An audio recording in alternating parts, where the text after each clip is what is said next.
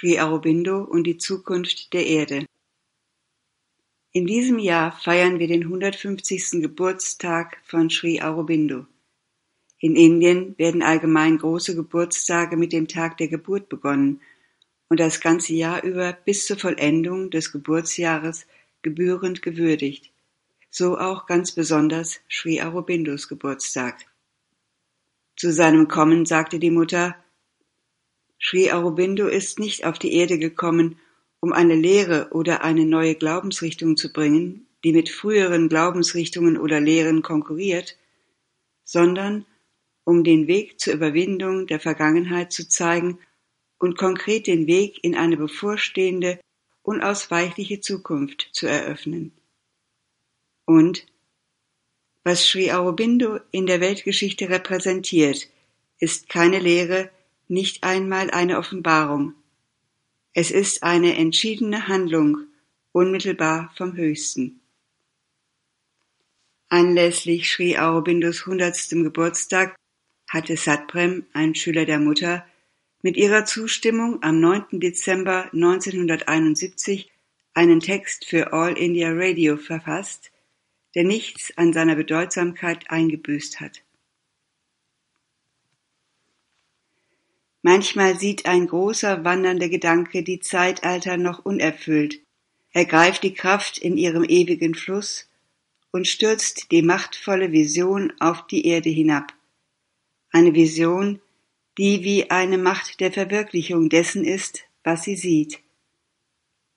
Die Welt ist eine Vision, die wirklich wird.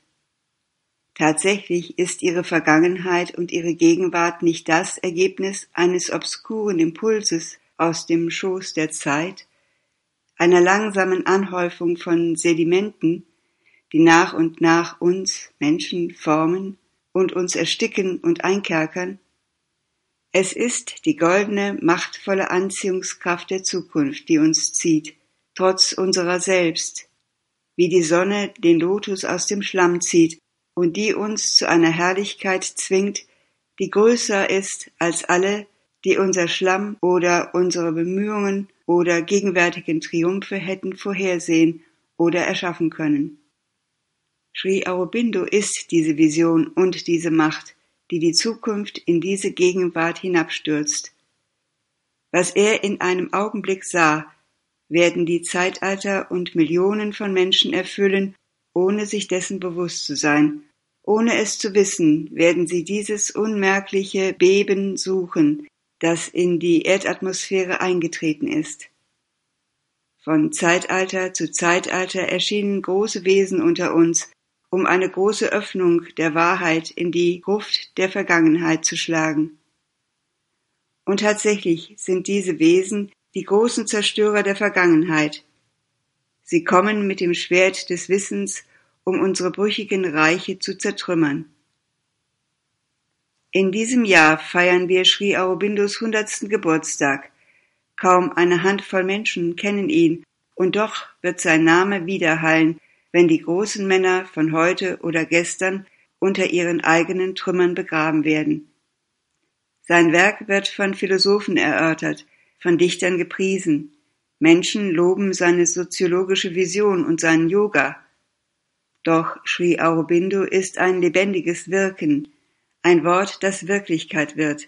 Und wir können in den tausend Ereignissen, die die Erde scheinbar zerreißen und ihre Strukturen umstürzen wollen, jeden Tag den ersten Rückfluss der Kraft erleben, die er in Bewegung gesetzt hat. Zu Beginn dieses Jahrhunderts, als Indien noch gegen die britische Vorherrschaft kämpfte, versicherte Sri Aurobindo, es ist keine Revolte gegen die britische Regierung, die notwendig ist. Es ist tatsächlich eine Revolte gegen die gesamte universale Natur. Denn das Problem ist grundlegend. Es geht nicht darum, der Welt eine neue Philosophie oder neue Ideen oder Erleuchtungen, wie man sie nennt, zu bringen. Es geht nicht darum, das Gefängnis unserer Leben bewohnbarer zu machen oder den Menschen mit immer fantastischeren Kräften auszustatten. Auch mit Mikroskopen und Teleskopen ausgestattet, bleibt der menschliche Gnom ein Gnom, von Leid beherrscht und hilflos. Wir schicken Raketen zum Mond, aber wir wissen nichts von unseren eigenen Herzen. Es geht darum, sagt Sri Aurobindo, eine neue physische Natur zu erschaffen, die die Heimstätte des supramentalen Wesens in einer neuen Evolution sein soll. Denn tatsächlich, sagt er, die Unvollkommenheit des Menschen ist nicht das letzte Wort der Natur, aber auch seine Vervollkommnung ist nicht der letzte Gipfel des Geistes. Jenseits des mentalen Menschen, der wir sind, existiert die Möglichkeit eines anderen Wesens, das die Speerspitze der Evolution sein wird, wie der Mensch einst die Speerspitze der Evolution unter den großen Affen war. Wenn, so Sri Aurobindo, das Tier ein lebendes Labor ist, in der die Natur, wie man sagt, den Menschen ausgearbeitet hat, dann mag der Mensch sehr wohl ein denkendes und lebendes Labor sein, in dem und mit dessen bewusster Mitwirkung sie den Supermenschen, den Gott, ausarbeiten will.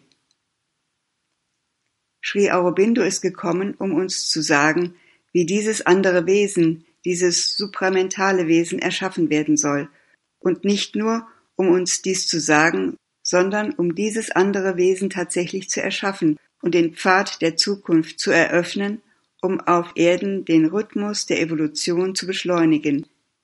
Die neue Schwingung, die die mentale Schwingung ersetzen wird, genauso wie einst ein Gedanke die langsame Routine des Tieres störte, und die uns die Macht geben wird, die Wände unseres menschlichen Gefängnisses zu zerschmettern.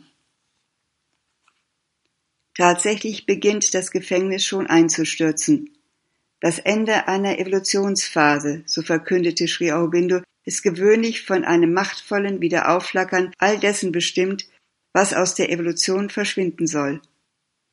Überall um uns herum sehen wir diese krampfartige Zerschlagung aller alten Formen, unserer Grenzen. Unsere Kirchen, unsere Gesetze, unsere Moralvorstellungen brechen an allen Seiten zusammen.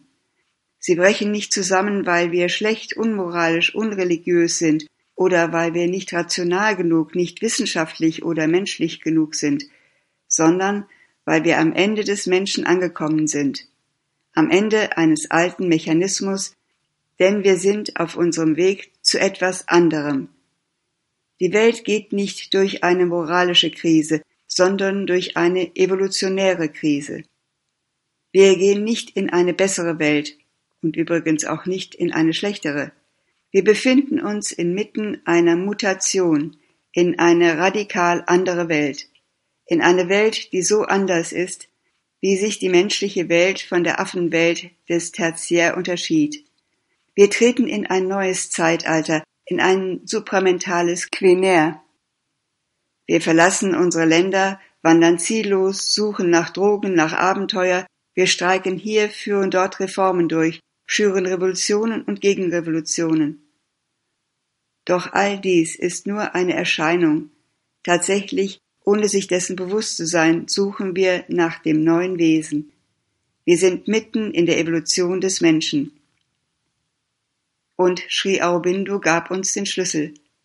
Vielleicht entgeht uns die Wahrnehmung unserer eigenen Revolution, weil wir das zu verlängern versuchen, was schon existiert, weil wir versuchen es zu verfeinern, zu verbessern, zu sublimieren. Doch der Affe mag inmitten seiner Revolution, die den Menschen hervorbrachte, denselben Fehler gemacht haben. Vielleicht trachtete er danach, ein Superaffe zu werden, besser ausgerüstet, um Bäume zu ersteigen, um zu jagen und zu rennen. Ein beweglicherer und intelligenterer Affe, mit Nietzsche suchten auch wir nach einem Supermenschen, der nicht mehr war als eine Gigantisierung des Menschen, und mit den Spiritualisten nach einem mit Tugend und Weisheit üppig ausgestatteten Superheiligen. Aber menschliche Tugend und Weisheit sind nutzlos. Selbst wenn sie in ihre höchsten Höhen emporgehoben werden, sind sie nicht mehr als die alte, nun vergoldete Armut, die schönere Seite unseres hartnäckigen Elends. Supermensch sein, sagt Sri Aurobindo, ist nicht ein Mensch, der zu seinem eigenen natürlichen Zint aufgestiegen ist, ist nicht ein überlegener Grad menschlicher Größe, menschlichen Wissens, menschlicher Macht, Intelligenz und Willens, menschlichen Genius, menschliche Heiligkeit, Liebe, Reinheit und Vollkommenheit. Es ist etwas anderes, eine andere Vibration von Sein, ein anderes Bewusstsein. Doch wenn dieses neue Bewusstsein nicht auf den Gipfeln des Menschseins gefunden werden kann, wo findet man es? Vielleicht ganz einfach in dem, was wir am meisten vernachlässigt haben, seit wir in den mentalen Zyklus eingetreten sind. Im Körper. Der Körper ist unsere Basis, unser evolutionäres Fundament, der alte Bestand, zu dem wir immer zurückkehren und der schmerzhaft unsere Aufmerksamkeit erzwingt indem er uns leiden, altern und sterben lässt. In dieser Unvollkommenheit, so versichert uns Sri Aurobindo, liegt der Drang zu einer höheren und vielseitigeren Vollkommenheit.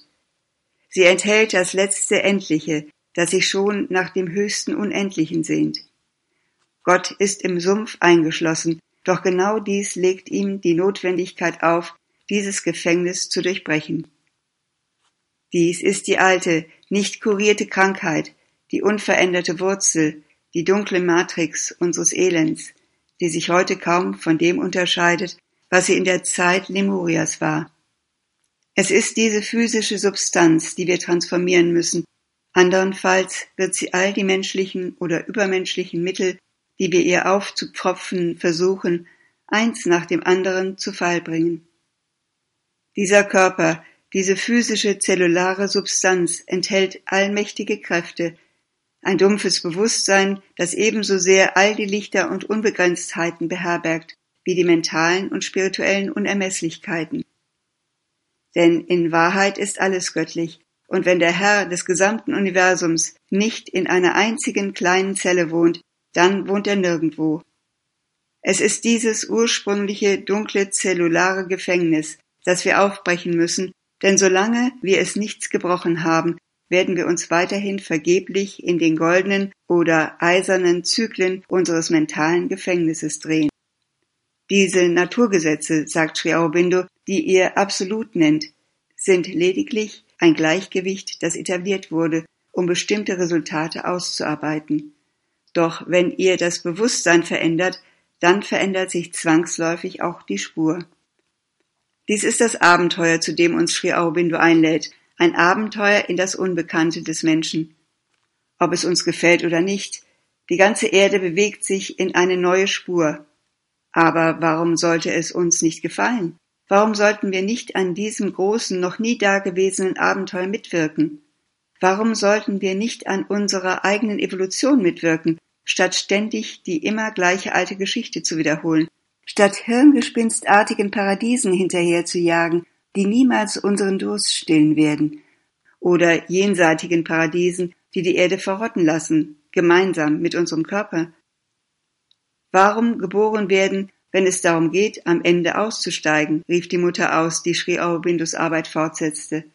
Was nützt es, so sehr gerungen, so sehr gelitten zu haben, etwas erschaffen zu haben, das zumindest in seiner äußeren Erscheinung so tragisch und dramatisch ist, wenn es nur darum ginge zu lernen, wie man aus ihm herauskommt, dann wäre es besser, überhaupt nicht begonnen zu haben. Evolution ist kein verworrener Parcours, der uns, ziemlich ramponiert, zum Ausgangspunkt zurückbringt. Ganz im Gegenteil, sagt die Mutter, sie ist dazu bestimmt, die gesamte Schöpfung die Freude, Schönheit und Größe des Seins zu lehren, die Erhabenheit eines vollendeten Lebens und die ständige, stets fortschreitende Entwicklung dieser Freude, dieser Schönheit, dieser Größe, denn alles hat eine Bedeutung. Dieser Körper, dieses dunkle Lasttier, das wir bewohnen, ist das Experimentierfeld von Sri Aurobindos Yoga, der ein Yoga der ganzen Erde ist. Denn es ist leicht zu verstehen, dass, wenn es einem einzigen Wesen unter unseren Millionen Leidenden gelingt, den evolutionären Sprung die Mutationen des nächsten Zeitalters zu bewältigen, sich das Gesicht der Erde grundlegend verändern wird. Dann werden all die sogenannten Mächte, derer wir uns heute rühmen, vor der Strahlkraft dieses allmächtigen, verkörperten Geistes wie kindische Spielereien erscheinen. Sri Aurobindo sagt uns, dass dies möglich ist, nicht nur, dass es möglich ist, sondern dass es getan werden wird. Es geschieht bereits. Und vielleicht hängt alles nicht so sehr von einer hehren Anstrengung der Menschheit ab, ihre Begrenztheiten zu transzendieren, denn dies bedeutet immer noch, dass wir unsere eigene menschliche Stärke einsetzen, um uns von menschlicher Stärke zu befreien. Vielmehr hängt es von einem Ruf ab, einem bewussten Schrei der Erde zu einem neuen Wesen, das die Erde schon in sich trägt. Alles ist schon da, in unseren Herzen, in der höchsten Quelle, die die höchste Macht ist. Wir müssen sie nur in unseren Zementwald rufen. Wir müssen die Bedeutung des Menschen verstehen, die Bedeutung von uns selbst. Der verstärkte Ruf der Erde, ihre Millionen Männer und Frauen, die es nicht mehr ertragen können, die ihr Gefängnis nicht mehr länger akzeptieren, muss einen Spalt öffnen, der die neue Schwingung hineinlässt. Dann werden all die scheinbar unabwendbaren Gesetze, die uns in ihren erblichen und wissenschaftlichen Einkerbungen binden, vor der Freude der sonnenäugigen Kinder zerbröckeln. Erwartet nichts vom Tod, sagte die Mutter. Das Leben ist eure Erlösung. Ihr müsst euch im Leben transformieren. Auf der Erde schreitet ihr voran. Auf der Erde verwirklicht ihr. Im Körper erringt ihr den Sieg. Lass weltliche Vernunft nicht zu nah in dein Ohr flüstern, sagt Sri Aurobindo, denn es ist die Stunde des Unerwarteten.